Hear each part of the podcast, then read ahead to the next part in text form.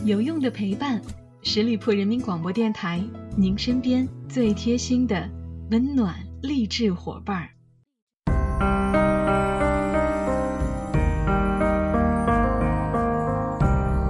有用的陪伴，十里铺人民广播电台，您身边最贴心的温暖励志伙伴儿。朋友们，好久不见了，我是名人风范主播小五。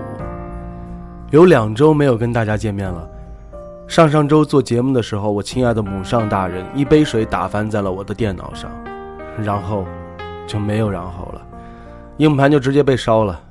上周拿电脑去修，人家说没有修的必要了，里边全是水，直接换了吧。我强烈要求抢救硬盘，因为这么多年来的节目都在那个硬盘里边，无论如何要帮我把硬盘恢复了。现在依然在抢救当中。本期节目换了一个新电脑，所有的软件重新安装，头都大了。在此告诫各位朋友，电脑里边的重要文件一定要单独拿个移动硬盘备份下来，指不定惊喜和意外哪个会先到来。正如平衡家庭与事业是中年女性经久不衰的课题，如何防止油腻？也是现在的所有中年男性的成长必修课。而最近热播剧《小欢喜》当中的沙溢，就好好的为我们上了一课。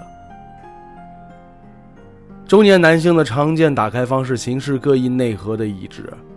有人仍然爱琢磨少年时期荷尔蒙那档子事儿，比如说作家冯唐，每每提及少年时代，无法脱离充满好奇，下身肿胀，激素滋滋作响。有人霸道倔强，控制欲极强，比如演员黄晓明，与他意见相左的时候，他会眼睛正视对方，一字一句的说：“我不要你觉得，我要我觉得。”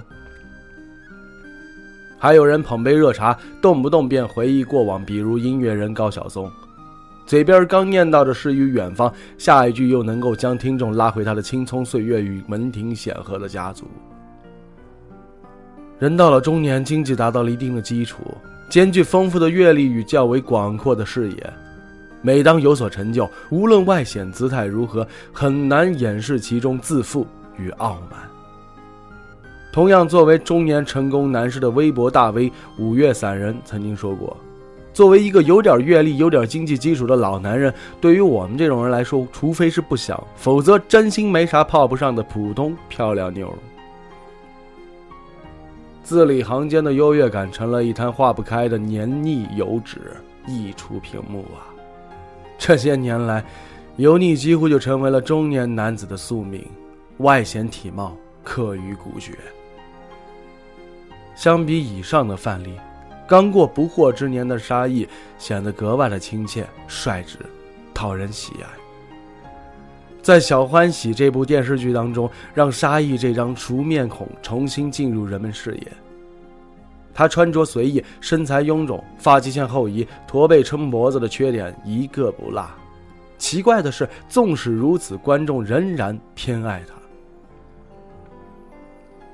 沙溢也曾经是姿容上佳的翩翩少年呢，如今张嘴便是东北老男人唠家常事的亲切。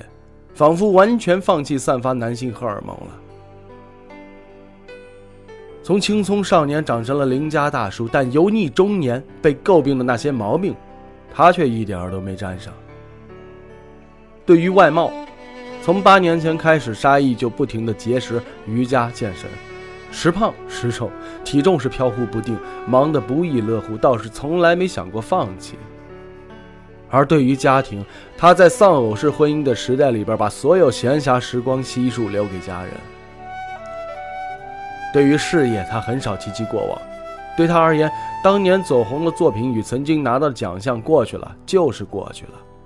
他不会去说些虚头巴脑的期望与感慨。既然结果难料，他只愿意在过程当中尽自己最大的努力。在《小欢喜》里边。沙溢所演的乔卫东，从人设来说很不讨喜。他在家庭长期缺位，让妻子把所有的期望都投射到女儿身上，变得偏执焦虑，一直到孩子临近高考的时候才回来履行父亲的责任。而他的爱只体现在一味的纵容，送昂贵的玩具，帮助女儿逃课，隐瞒老师。刚开始接这部戏的时候，黄磊只给八集剧本。沙溢琢磨了很久，想为这个角色加入一些更多元化的性格因素，很多小动作都是他自己特意设计的，比如对着门上面的鱼眼镜头里边那句“英子开门，我是 Daddy”，这就是他自己设计的。教育剧的主题其实是略显沉重的，可一轮到他出场，背景音乐都变得欢快跳脱了，硬是将一个不讨喜的配角演出几分趣味性。有网友说，乔卫东简直就是长在了观众笑点上的男人，而沙溢觉得这是对自己最大的褒奖。倘若因为乔卫东被骂渣男的时候，沙溢也不恼，他挺能理解这个角色。在经历过家庭破裂之后，心里边对孩子始终是留存愧疚，便希望弥补孩子更多的快乐。只是方法不算妥当。在生活当中的沙溢是两个孩子的父亲，和做演员不同，现实里边当父亲是更不容易的。太严厉会引起孩子的反感，而完全打成一片又担心惯子如杀子，怕在父子关系当中变得弱势，在一些大是大非的选择上失去了话语权。这就需要不断的去摸索与感受。平日里的沙溢没什么明星包袱。带着孩子出去的时候，穿着素色羽绒服，蓬头垢面被拍到也不在意。他觉得自己就是普通人，孩子也是，应该和所有的普通孩子一样成长，不被自己的职业打乱生活。期间若是遇到一些很有意思的事儿，沙溢也会立马敲到微信里边和妻子分享。胡可在剧组休息片刻，去探班的人总会发现他捧着手机，用手滑动的屏幕，不时敲击键盘。笑得眉眼和善。胡可本来就是多愁善感的性格，对伴侣的想象与沙溢是全然不同。成熟稳重，年龄稍长，最好是圈外人。而比胡可小三岁的沙溢巧妙地避开了他所有的择偶条件，但胡可的朋友却发现，与沙溢在一起之后，胡可变得更爱笑了。国人表达爱意多是内敛深沉，沙溢却很愿意在言语上表达，日常爱夸胡可的装扮，也爱向儿子直白地表达自己的爱意。家庭对于沙溢的重要性不言而喻，有记者曾经问他说：“如果家庭和事业出现矛盾的，沙溢几乎想都没有想，立刻选择了家庭。事业就算失去了最好的机会，将来还会有次好的、次次好的，而家庭。”却只有一个。在中年发福之前，沙溢面如冠玉，是不折不扣的美少年。他的父母都是评剧演员，自小将他从艺术这条路发展，学过钢琴、音乐、舞蹈、萨克斯风，更是学了整整八年。可想而知，月色照映下，吹萨克斯风的少年模样。少年时期，他摸不准自己的喜好。却已经知道父母特意让他学习的那些特长，他都兴趣寥寥，尤其是钢琴。有时候练着练着，沙溢恨不得将面前的钢琴用一把斧子劈了。一路长至十八岁，他才找到了自己愿意终身为之努力的职业——演戏。下定决心之后，沙溢便考了北京解放军艺术学院，简称军艺。沙溢年轻的时候剑眉星目，一群少年站在一处，他永远是其中最拔尖的那个，而且还被评为是军艺校草呢。那时候沙溢的面貌从早期的作品便可窥得一二。上错花轿嫁对郎里边，他演的驸马虽然不是主角，虽然稚气未脱，胜在肤色白皙，眉目灵动。而《聊斋志异》里边的他饰演的书生，一身白衣，笑容似清泉，长发半披肩上，丝毫不逊于当下鲜肉明星。他觉得自己总是差半步。年轻时眉清目秀，可那时候电视剧多是以现实题材为主，不流行这种长相，能演主角的全都是陈道明、王志文这样的老牌演技派。沙溢这样的无论年龄和面相都太稚嫩的男演员很难接到正剧。那时候的沙溢心中苦闷，一方面想方设法的磨练演技，另外一方面拼命的熬夜，只想着让皮肤面相变糙，看上去成熟可靠，好往正剧男一号的路上狂奔。再好的底子也经不住这样的折磨呀。好不容易，沙溢的面相逐渐成熟，演技也有了一定的钻研与突破。沙溢以为自己熬出头了，不想此时开始流行小鲜肉明星了。他认命了。这个时候，我再想回去也回不去了。沙溢很少拿自己过往成就出来吹嘘，淳朴谦逊，偶尔被黄磊叫做老师的时候，还连连摆手，不敢当，不敢当。大家应该都记得，十多年前的沙溢的确大红大紫过。二零零六年，《武林外传》在各大卫视循环播出，一到播出时间，人们不出门，窝在家里边看电视。大人爱讨论其中剧情，小孩喜欢模仿剧中演员的表情动作。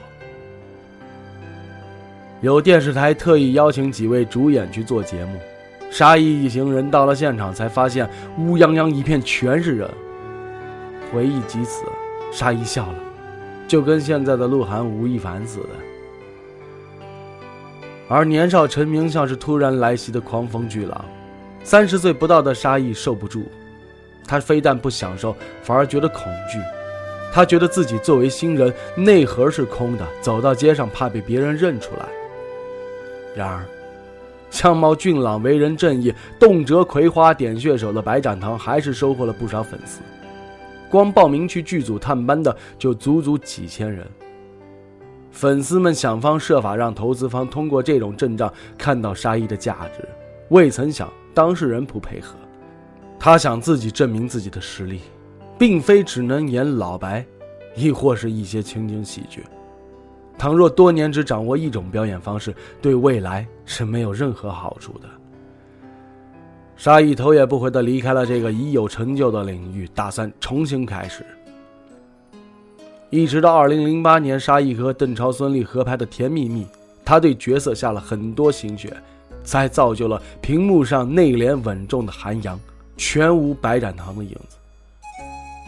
无奈效果不佳，观众看到他的脸就没来由的想笑了。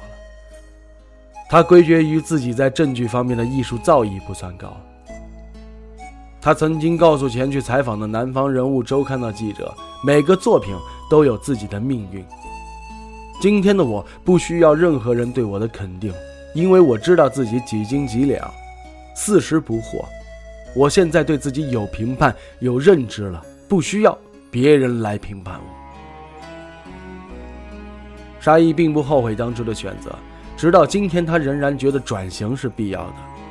对于走不出老白这个角色，他也不再和自己较劲儿了。老白是我，老沙也是我，我塑造的老王、老李、老刘都在超市里边，观众喜欢哪个你随便挑，你爱哪个就是哪个。十几年过去了，沙溢有很多改变，清晰的可见，他从青涩少年变成了邻家大叔。而有很多未曾改变的部分。从2002年的第一部戏到如今，十七年过去，沙溢始终不太有野心，目标停留在有个幸福的家庭，有戏可以演。他坚信是自己的就是自己的，在浮躁的名利圈不紧不慢的生活。或许，人到了中年，防止油腻最好的办法就是化繁为简。一晃十余年过去了，那个决心证明自己的年轻人离开面前即将展开的康庄大道，选择重新开始，前路如何，无人能知。